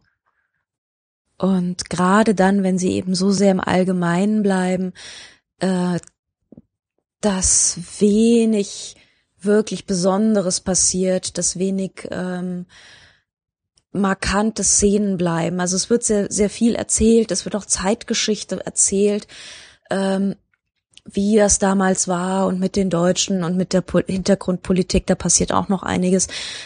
Aber wenn es sich nicht in den Figuren verankert und wenn daraus nicht Szenen werden, äh, die sich wirklich, die sich wirklich bei mir festkrallen, dann interessiert mich das ehrlich gesagt nicht. Alleine eine wortmächtige Sprache, die mit äh, ganz vielen so, so Großwörtern jongliert, das ist mir wirklich zu wenig und das, äh, da, da muss auch motivisch noch ein bisschen mehr passieren. Ähm, das, äh, wenn man sich da so, so durchpoetelt, das reicht mir nicht. Frau Keller verspürte etwas Französisches. Ähm, das sagte sie auch so ungefähr. Äh, sie wisse nicht genau, was es sei, aber es sei irgendwie französisch. Und da befindet man sich dann in so einer diffusen Spürenslage, wenn man anfängt, Texte nicht mehr wirklich zu analysieren, sondern äh, nur noch herumzuspüren, weil die Texte auch nur noch herumspüren, dann ist das halt dann doch leider Kitsch äh, gemäß der von mir doch immer sehr bevorzugten Robert Gernhardtschen Kitsch-Definition, demnach Kitsch ungenau gefühlt sei. Und wenn irgendetwas ungenau gefühlt ist, dann ist es leider Gottes dieser Text. Und gemäß der Definition ist es eben also leider Gottes ganz, ganz grässlicher Kitsch. Naja, auch der Hansa Verlag kann sich mal so einen Fehltritt leisten von mir aus. Jo, das war dann erstmal der Freitag. Ja, und dann schließt sich auch schon der Samstag an, der letzte Lesetag mit nur vier Autoren. Ich habe den ersten gar nicht so richtig mitbekommen. Ich hatte nämlich einen Wasserschaden, das heißt, der Klempner ist ja die ganze Zeit um mich herum gesprungen und äh, wollte dies und wollte das und wollte wissen, wo irgendwelche Haupt- und Nebenhähne sind. Ähm, insofern musste ich den Text von Ada Dorian noch so ein bisschen nacharbeiten. Sie wurde eingeladen von Hildegard Keller. Betrunkene Bäume heißt der Text und das ist der Auszug aus ihrem Debütroman. Das ist so eine Geschichte, in dem es äh, um Russland geht, in dem es um Bäume geht. Ein alter Mann pflanzt sich sein Schlafzimmer mit Bäumen zu und seine Tochter Irina kommt immer zu Besuch und dieser alte Mann wehrt sich dagegen, dass er in ein Heim gehen soll. Seine Nachbarin, eine junge Frau, kommt dann, es kommt dann zu einer Begegnung der beiden und sie stellen fest, dass sie eins gemeinsam haben, nämlich einen sibirischen Ort, wo der eine Vater herkommt, der andere Vater hingeht und ähm, dieses äh, dieser Ort ist äh, eben mitten in sibirischen Wäldern und dort versucht sich dieser alte Mann wieder so ein bisschen hin zu imaginieren, indem er eben diese Bäume in sein Schlafzimmer pflanzt und äh, die dann halt in dem Zimmer ähm, aus irgendwelchen interessanten Gründen, die ich mir botanisch nicht erklären kann, äh, bis zur Decke wachsen. Ja, und Irina versucht dann so ein bisschen ihn zur Vernunft zu bringen und ähm, am Ende landet er dann eben tatsächlich im Heim. Also wir haben dieses Jahr ganz eindeutig das Jahr der alten Menschen, des Alterns und des Verfalls. Ja, was ist das für ein Text? Überdeterminiert sei dieser Text, sagt Hubert Winkels. Das ist jetzt fast ein bisschen erstaunlich, denn normalerweise schlägt die Jury ja kaum eine Einladung zum Interpretieren aus. Diesmal allerdings wehren sie sich so ein bisschen und sogar auch Sandra Kegels sagt, es sei konstruiert wie ein Ikea, Ikea-Regal, aber dann will sie doch ein bisschen rumdeuten, tut das dann auch, aber so richtige richtige Begeisterung stellt sich bei der Jury nicht ein. Aus lauter Verzweiflung fängt dann Maike Fessmann an, einen Straflager-Hintergrund in diese Geschichte hinein zu vermuten. Es könnte sich ja da um Straflager, um Gulag-Aufseher handeln oder um Internierte. Ähm, ich finde es ein bisschen schwierig, weil Sibirien ja wirklich sehr, sehr groß ist und immer wenn das Wort Sibirien fällt, dann sofort an, Stra an Straflager zu denken, ist auch so ein kleines bisschen schlicht, ehrlich gesagt, weil ich denke da zunächst mal an ein Land voller Bäume und äh, mit sonst nicht allzu viel. Ähm, liegt vielleicht daran, dass ich da irgendwann mal drei Tage durchgefahren bin und äh, ich habe auch kein Straflager gesehen. Insofern ist das nicht meine allererste Assoziation, sondern erstmal die Wälder. Die fallen am meisten auf. Ähm, ja, dann beginnt diese Exegese der literarisch-melancholischen Birke in Russland. Es handelt sich meistens um Moorbirken, die da gepflanzt werden. Und äh, ja, das ist wieder so einer dieser, dieser sehr deutungsanfälligen Texte. Dort ist sie begraben. Erich schüttelte den Kopf. Sie lebt. Sie lebt dort. Ich habe dir etwas Obst mitgebracht, sagte Irina und ging voraus in die Küche. Wie läuft es mit Frau Petrova? Davon, dass er der Pflegekraft bereits nach zwei Tagen gekündigt hatte, schien Irina nichts zu wissen. Genauso hat man das gerne, genauso ist das momentan sehr en vogue. Man liest also diese sehr einfachen Sätze, diese sehr einfachen Szenen und muss sich dann irgendwie das Personal selber zusammenklauben, weil nie irgendwo gesagt wird, dass sie die Tochter ist, sondern dass sich dann irgendwo zwischen diesen ganzen Orangen und Bäumchen und Setzlingen und Alltagshandlungen irgendwann mal ergibt.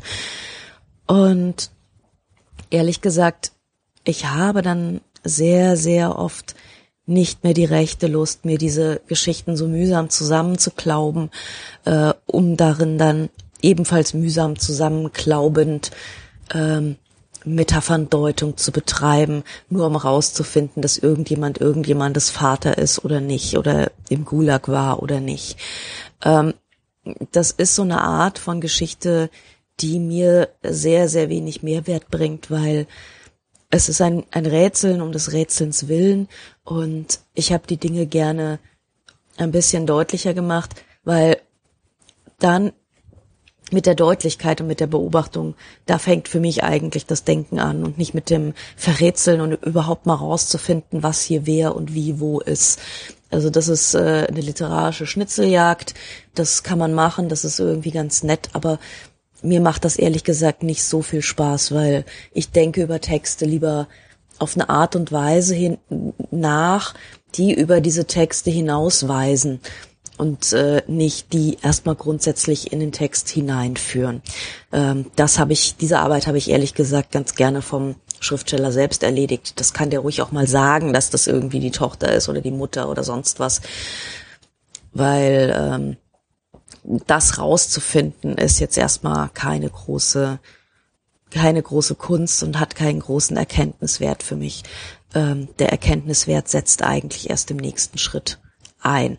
Aber so ein Text ist es eben und so ein Text ist momentan oder solche Texte liest man momentan einfach wahnsinnig oft und äh, die sind mir immer so ein bisschen ja hier nimm dies finde es heraus rätsele zwischen den kleinen Alltag, ein Alltags und äh, sonstigen Beschreibungen das ist Entschuldigung aber ich habe da einfach keine Lust zu und dann kommt man irgendwann zu dem Moment, wo man feststellt, hier tritt jetzt gerade jemand auf und ja, das ist es jetzt halt. Das ist es. Das war letztes Jahr genauso, wo zwischen den ganzen bleichen Texten dann irgendwann eine Frau Gomringer kam und äh, mir irgendwie vollkommen klar war so, ja, jetzt platzt gerade der Knoten. Und genau das Gleiche ist dieses Jahr auch passiert, wieder mit einer Kandidatin von Sandra Kegel, genau wo der Knoten platzt. Man denkt sich,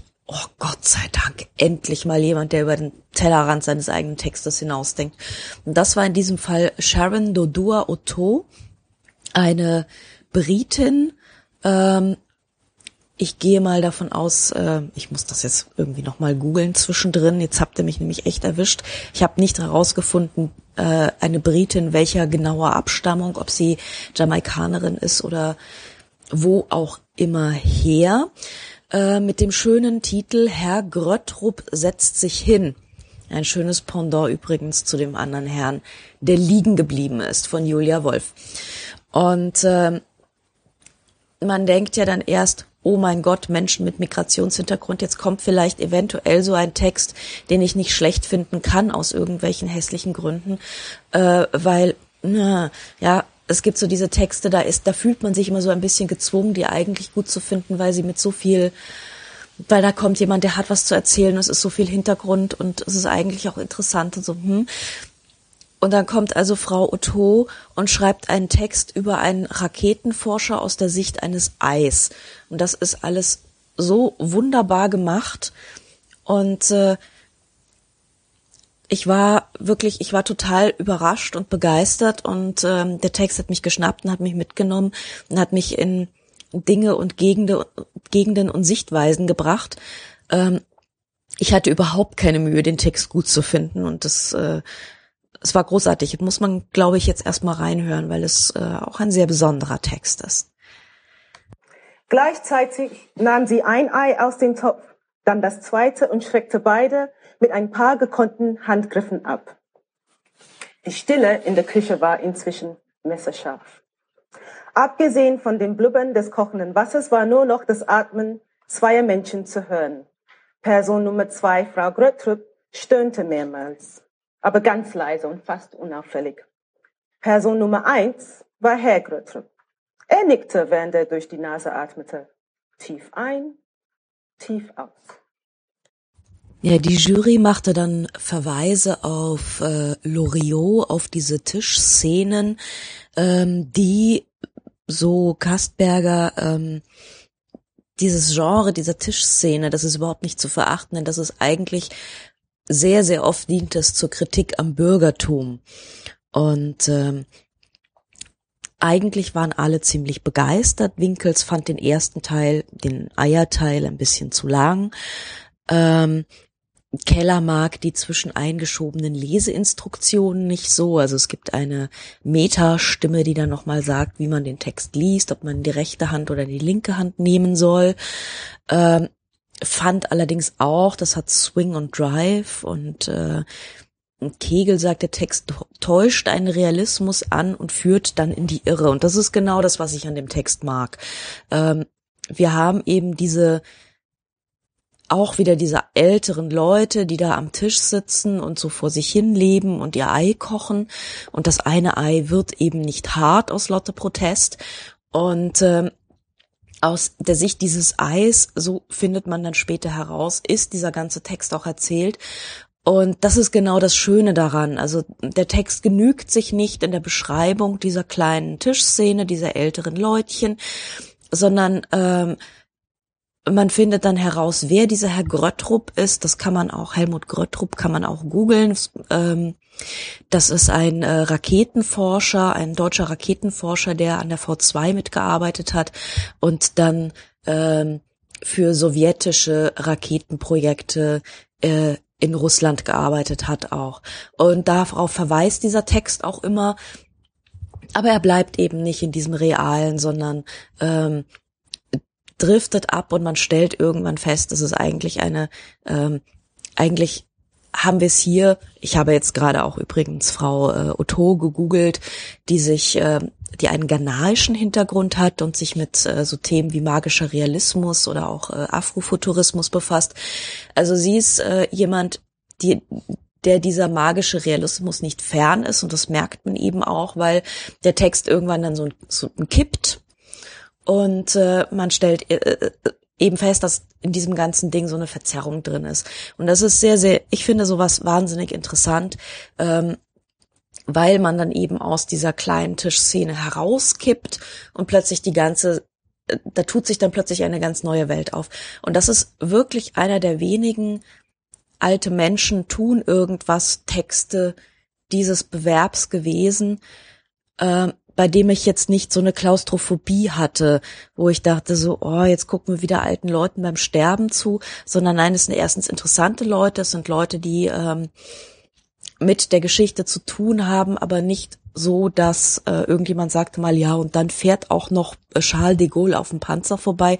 Ähm, das war bei Sylvie Schenk der Fall, ähm, wo dann so die Geschichte, äh, die, die, die Geschichte, die Historie in den Text hineingeholt wurde. Nein, der ergibt sich, diese Historie ergibt sich ziemlich natürlich aus dem Text. Und ähm, es ist mit sehr, sehr wenig Gewalt wurde da irgendetwas hineingezimmert in den Text, sondern äh, der Text selber macht sich auf und holt Sachen rein. Und äh, das ist äh, etwas, was man, was, was, was ich an Texten immer wahnsinnig gerne mag. Erstens mal, ich werde getäuscht über die äh, Sicht. Ähm, ich stelle fest, dass ich die ganze Zeit etwas falsch gelesen habe. Es gibt dann so eine Kippfigur und ähm, hoch ist es ja eigentlich alles ganz anders. Und es ist eben trotzdem, es ist unterhaltsam, es ist trotzdem viel drin, man kann der Sache wunderbar folgen. Und äh, ich glaube, es waren dann alle wahnsinnig erleichtert, dass da so eine sehr charmante Frau saß, mit diesem britischen Akzent vorgelesen hat. Man dachte, oh Gott sei Dank, ich kann den Text auch noch richtig gut finden. Sie ist nicht nur nett, man kann den Text auch echt gut finden.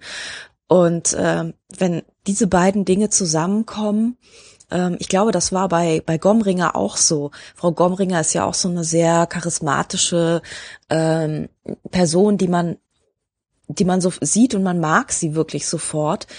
Und dann schreibt sie auch noch gut. Ähm, da kommen dann immer so manchmal so Sachen zusammen und denkt, oh Gott sei Dank, ja, jetzt nimm endlich den Preis. Es passt alles. Und äh, das war eben bei Otto ganz genauso. Und ähm, dann durch eine äh, sehr unangenehme Auslosungsreihenfolge krachte dann der nächste Text sehr unangenehm darauf, nämlich der Text von Astrid Sozio. Ich habe mal eine etwas, äh, ja, eine harmlose Stelle ausgesucht. Astrid Sozio wurde von Juri Steiner eingeladen. Ich saß im Bett und wartete, dass es hell wurde. Ich habe nie gut liegen können wegen meinem Rundrücken. So hat es einmal ein Oberarzt genannt, der unser Gast war.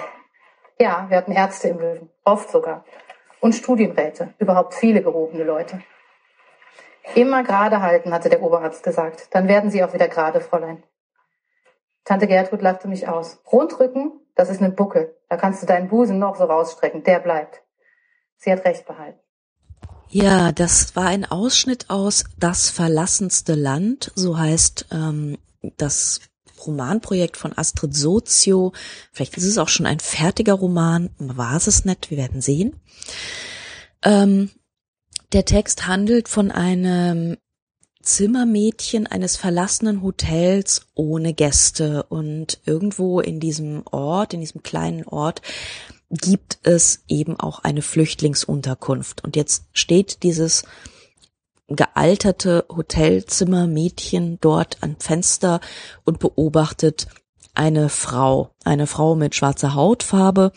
Äh, und in diesem inneren Monolog wird sie eben die ganze Zeit als die Negerin, die Negerkönigin bezeichnet. Ähm, das ist natürlich immer so ein bisschen eine Provokation, wenn man dann solche Wörter, die man eigentlich nicht mehr sagt, weil irgendwie äh, das Ganze auf eine sehr dunkle Historie verweist, ähm, wenn man das immer wieder so äh, provokativ ansetzt. Und äh, es ist halt wirklich etwas mühsam gewesen, weil das Wort fällt halt wirklich nicht nur einmal zu Dokumentationszwecken, sondern es fällt halt irgendwie in jedem zweiten Satz und irgendwann denkt man so, mei, jetzt reicht's langsam. Wir haben verstanden, worauf du hinaus willst und ähm, diese diese Figur reflektiert da halt leider auch ehrlich gesagt nicht sonderlich viel herum. Ähm, also sie sie äh, ist sich auch ihres Verhältnisses zu diesem Mädchen nicht wirklich klar das Ganze endet dann so ein bisschen als Rührstück. Es kommt zu einer Begegnung dieser beiden Figuren. Dadurch, dass äh, das Flüchtlingsmädchen ähm, das Telefon braucht, weil sie ihre Schwester kontaktieren muss, die irgendwo noch unterwegs zurückgeblieben ist. Und ähm, dann nähern sie sich eben doch an und die Frau bekommt dann einen etwas anderen Blick auf dieses Mädchen. So. Ähm, man merkt schon, dass dieser Text irgendwie eine aufklärerische Absicht verfolgt, so hält Kastberger zugute. Aber alle sind ziemlich underwhelmed von diesem Text und äh, ich bin mir, ich glaube, es war Winkels, der das sagt, ähm, der Rassismus in diesem Text wird historisiert, gerade eben durch dieses äh, repetitive Gebrauch von einem obsoleten Wort, ähm, dass man irgendwie eigentlich eher in der Vergangenheit wähnt ähm, und auch so diese Frau, die da steht und ähm, in, in ihrem Gestern gefangen ist. Ähm, also dadurch wird es dann auch ziemlich verharmlost, ehrlich gesagt, weil ähm, wenn man eben versucht, einen heutigen Rassismus darzustellen, dann würde man das ja vielleicht nicht unbedingt mit den Mitteln und den Vokabular der 50er Jahre machen, sondern sich da vielleicht doch in etwas heutigere Frontverläufe begeben. Gibt's ja, glaub, also gibt's ja genug, wissen wir ja alle. Ähm, dieses Hotel, das sei, so sagt auch die Jury, so eine Metapher für die Sicherheitsgesellschaft. Ähm, allerdings ähm, ist das alles irgendwie viel, viel zu einfach, viel zu einfach gestrickt. Ähm, besonders Winkels, der da wieder mal in die Bresche springt und das erste Wort übernimmt, dem ist das zu schlicht und dadurch fast wieder zu denunziatorisch. Und das ist natürlich wahr. Also das äh, schreibt, beschreibt eine der harmloseren Varianten des ähm, Rassismus, nämlich die Perspektive der Person, die da im Fenster auf ihrem Kissen liegt äh, und als Fenstergast sich so ihre eigenen Gedanken über sich und die Welt macht. Das ist natürlich so ein, ähm, das ist so ein, so ein Rassismus, wie man ihn sich halt vorstellt. Naja, die ist halt irgendwie ein bisschen doof, die kennt noch nicht so viel, die Frau, die hat das irgendwie noch nicht so gesehen, liegt da auf ihrem Brokatkissen, ist irgendwie selber irgendwie so ein bisschen in der Vergangenheit verhaftet, die weiß es halt nicht besser. Und ich glaube, das ist so ziemlich wirklich der der einfachste und der harmloseste Form von Rassismus, die man so finden kann und auch die, glaube ich, am leichtesten lösbare, nämlich indem man es dann zu einer Konfrontation kommen kann. Ähm, diese Form hatte man in den 50ern, die Form hatte man in den 70ern und es sagt nicht so richtig viel über die heutige Gesellschaft und die heutigen Probleme und die heutigen Rassismen aus. Und äh, das ist, glaube ich, so der das Problem des Textes. Er macht es sich wirklich einfach und äh, geht dahin, wo es nur so ein kleines bisschen weh tut und sagt aber, na ja, ich beschäftige mich ja mit dem Problem. Ja, aber halt nicht wirklich auf die beste Art, mit der man sich damit befassen kann. Und das ist wieder so ein klassischer Fall von, ja, ist gut gemeint, ist aber nicht wirklich gut gemacht. Sorry. Ja, der Autor Juri Steiner, der eben auch Astrid Sozio eingeladen hat, ähm, muss damit leben, dass seine beiden Kandidaten ganz ans Ende gerutscht sind, so auch der Schweizer Dieter Zwicky, der einen Text liest namens Los Alamos ist winzig. Wo Quinny überroch, war er begehenswert. Ich konnte ihn wahrlich ausstehen. Der zwergwüchsige Quinny, ein Tollpatsch, ein hübscher, stinkender Tollpatsch. Er machte so ziemlich alles falsch. Selbst beim Heckenschneiden hat er sich verletzt. Aus der Handwurzel lugten freigelegte Adern. Es rann Blut. Flausen, sag ich ihn. Man hätte Quinn in Ketten legen müssen, um ihn, um ihn die Flausen auszutreiben. Ist das nicht begehenswert? Wir haben ja einen Erzähler, der in Los Alamos wohnt mit seiner Jacqueline. Und Jacqueline arbeitet beim Wasseramt. Eigentlich hätte der Erzähler diesen, diese Stelle bekommen sollen. Er ist allerdings an Krebs erkrankt, an Zungenkrebs. Mittlerweile hat er diesen Krebs besiegt, aber er sagt Jacqueline nicht Bescheid und äh, dadurch äh, behält, arbeitet sie für ihn und er hat den ganzen Tag Zeit und äh, lässt sich so durch die Stadt treiben, die hier eine ziemlich surreale ist und hat Begegnungen und Erlebnisse, die auch hier ziemlich surreal sind. Das geht eben um diesen Queenie, um diesen Hund, äh, der Hund eines englischen Barbiers und ähm, Später trifft er eine Frau, die also sagt, sie hat diesen Quinny geliebt und äh, es ist es ist alles sehr sehr abstrus und äh, ja sehr eine ein sehr surrealer verschachtelter Text.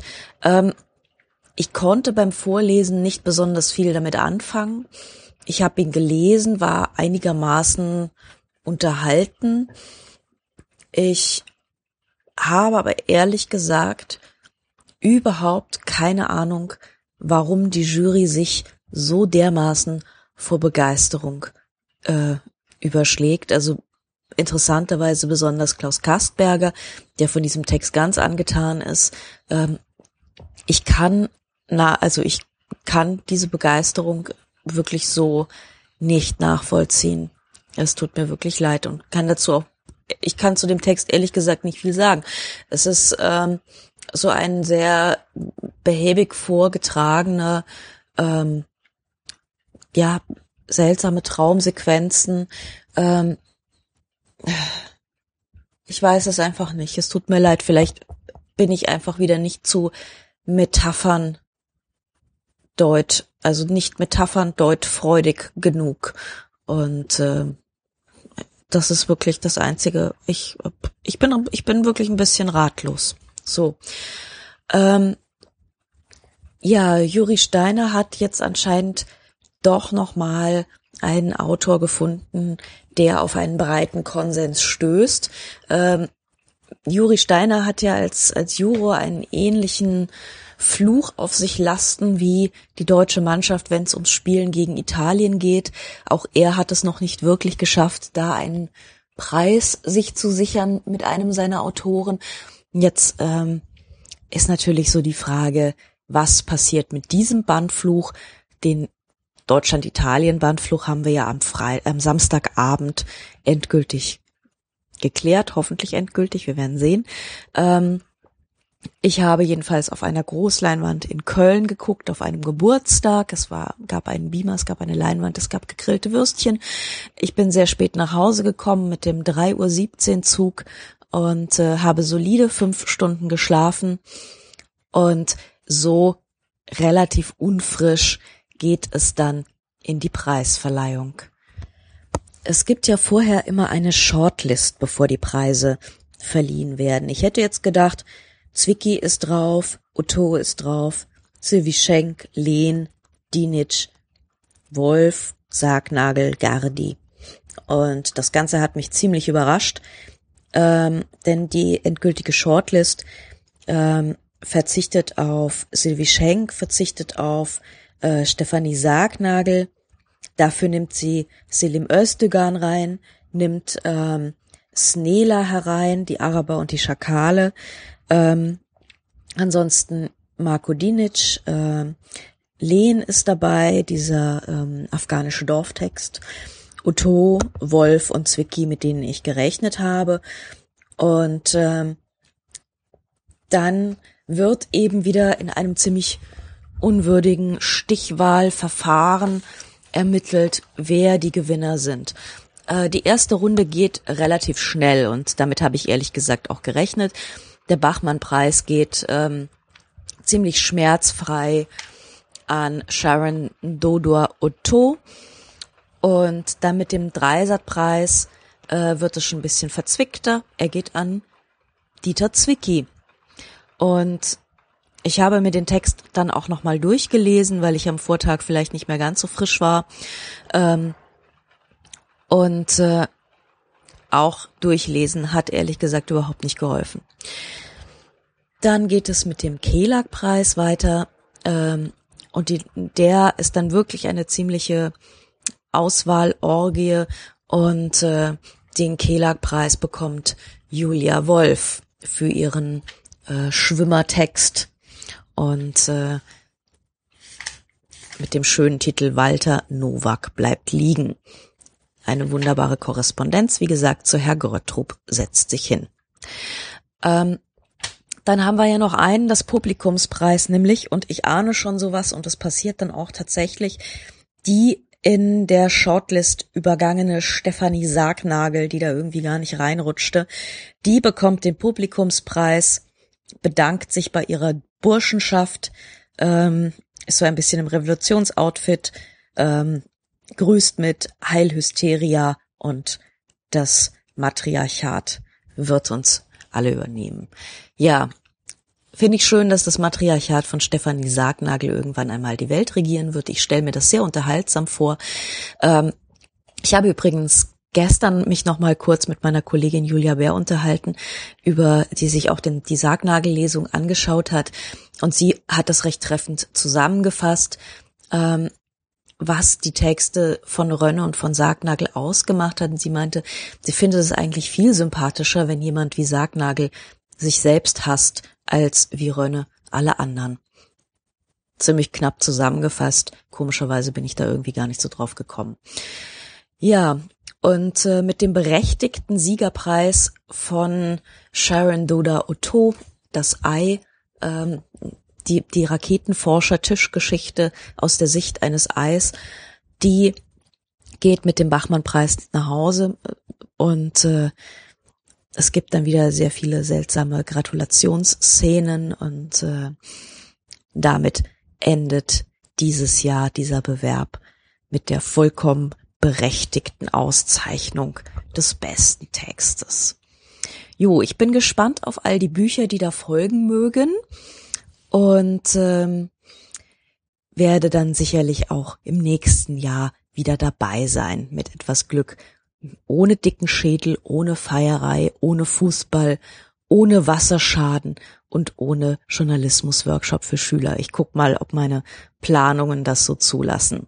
Also wir hören uns auf jeden Fall äh, Bachmann technisch in einem Jahr wieder und ansonsten ist der nächste Podcast nicht mehr weit. Bis dahin. Ciao.